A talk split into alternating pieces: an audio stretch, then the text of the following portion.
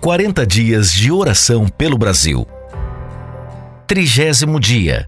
Quando só o que nos resta é orar. C está no meu cartão alvo de oração há oito meses. Já lhe fiz uma dezena de convites para o um encontro do PGM e até para vir à minha casa para um jantar com as famílias. Mas até agora, tudo que ouvi de C foram alguns obrigado pelo convite e outros vamos deixar para outra hora.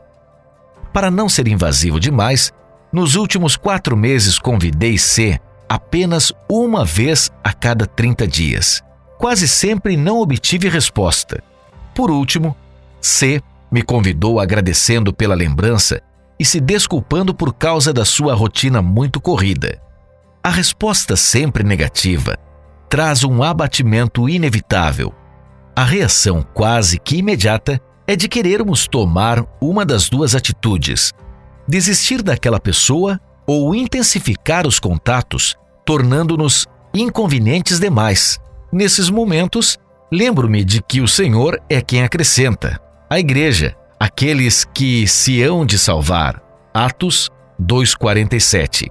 Respiro fundo, arrependo-me de ter confiado em meus próprios esforços e prossigo em oração por ser, confiando que no tempo certo, o Espírito Santo tocará em seu coração e fará acontecer a oportunidade de que ela precisa, seja por meu intermédio ou de outra pessoa.